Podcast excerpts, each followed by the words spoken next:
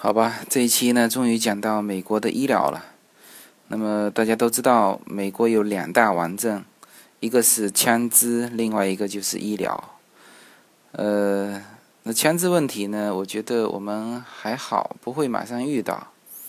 嗯，虽然说也偶尔会爆出一些校园枪击案，但是我们感觉，因为我们的那个区感觉还比较安全，也没见到什么黑人。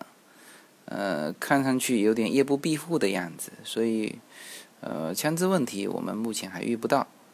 那但是呢，我们一到美国，立刻要面对的就是医疗问题。呃，我用三个例子来说明一下美国的医疗有多贵。那么这一期呢，也就是把这个贵的问题讲清楚，我想就差不多了。首先呢，是我亲身经历的事情，就是小孩子打预防针的事情。呃，我们家小孩到美国之后呢，就是正好到时间要打预防针了。那么那一批呢，啊，首先先说一下，这个预防针是国内打了一半的预防针是可以移出去的，就是你国内的那个嗯黄本和绿本。呃，打到多少拿出去，它可以接着往下打，它是认那个本的啊，过去转换一下就可以了啊。这个顺带说一下。然后呢，到了那个时间点啊，你就必须打这个预防针。呃，我们当时是正好是四针一起打啊，打了多少钱呢？打了六百多美金。哇，这个当时给我极大的颠覆，因为我们在国内虽然说一直在骂这个。中国的医疗问题，但是至少小孩子打预防针是免费的呀，是吧？而且就算是我们不，比如说我们不太放心国内的国产的预防针，好，我自己买进口的也就一百多美金吧，两百多美金，呃呃，两百多人民币吧。但是在在美国打四针六百美金，这个是给我极大的压力。那这个是一个。那待会儿我会讲这个这个保险的问题啊。第二个呢，就是呃举的这个例子就是这个保险的最低支付额的问题。那么在美国的保险里面有同计划、银计划、金计划啊。那么比如说大家比较常用的同计划，它的保保险最低支付额是五千美金。也就是说，五千美金以下的你自己付，五千美金以上的由保险来付。那当时我看到这个条款，了解到这个条款的时候，就觉得，哎，这个保险没必要吧？这个五千美金，我说看什么病会看到五千美金呢？哎，叶子就说，这个你错了，在美美国呢，随便看个病都得五千美金以上。呃，这个。当然，后面我这个预防针打了六百美金，我就知道哦，确实看个病可能要五千美金以上啊。这个是第二个例子。那第三个例子呢，就是这个，我不知道大家有没有听过这个叫做“百万美金宝宝”。美国有很多百万美金宝宝。那么，呃，当然这个有，就是我们中国的华人也遇到过。呃，事情是这样子的，有一对华人夫妻，估计是赴美生子吧。然后呢，这个之前就跑到黄石公园去玩，但是呢，这个妈妈早产了，那个老公立刻就打九幺幺，然后这个直升机就过来了。哇，这个医院的服务是非常周到，呃，送进去，正好小孩生下来之后，呃，早产儿，而且呢还有黄疸，然后这个医院呢就把他送到这个特护病房。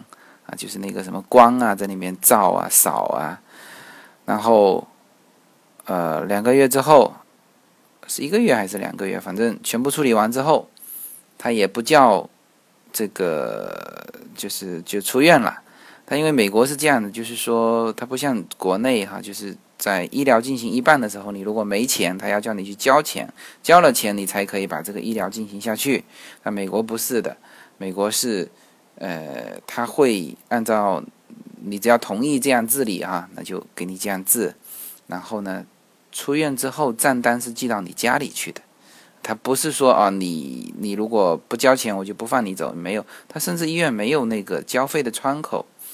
那这个这这这一对华人的夫妻呢，就以为就这么结束了嘛？哇，千恩万谢，觉得美国太好了，真是天堂啊！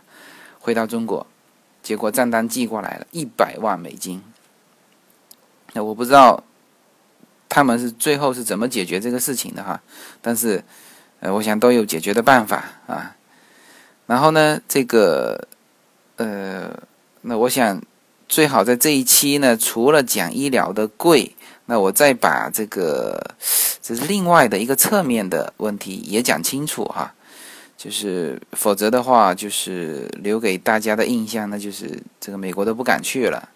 那事实上呢是这样子，我我一个一个的讲，比如说第一个讲到小孩子打预防针的问题，那么呃，当然我们当时是基于特殊情况，因为事实上在美国你必须是要买保险的，那我们当时是保险买来不及，因为还在犹豫买什么样的保险啊，这个。这个还在还在看能不能办这个医疗，呃，福利还没了解清楚，所以说当时时间到了，没办法，嗯，只能去打这个预防针，啊，这是一个，就是保险正好没覆盖，所以说在美国必须要买保险，你如果没有买保险，那是天价的数，呃，医疗费用你根本负担不起的。那这是一个，第二呢，就是美国就是每一个城市都有一个地方。啊，是是有点这个政府办的这个医疗机构，就是专门打预防针的。那在洛杉矶呢也有。那叶子前一阵子找到了这个地方，那后来前一阵子又去打了一针，正好又到时间了嘛，又打了一针，而不是四针一针。那只打了多少？只打了十五美金。这个，那这样，那整体。这个就就降下来好多，所以说美国的整个医疗，其实你也讲不清楚，就是有一些你说这个，呃，你没保险是吧？我说我没保险，我付现金，那这个看病一千六，好吧，我就现金付掉啊。等你说你说有保险是不是一万一千六啊？就是这样子，呃，这个反正也不用你付啊，保险付啊，是吧？嗯，然后这个，所以说。嗯，有了这个医疗的这个这个比较便宜的这个打预防针的这个中心找到的这个之后呢，这个我的心情也会好一点。否则的话，每次都是六百美金，那我也觉得这个压力太大了啊。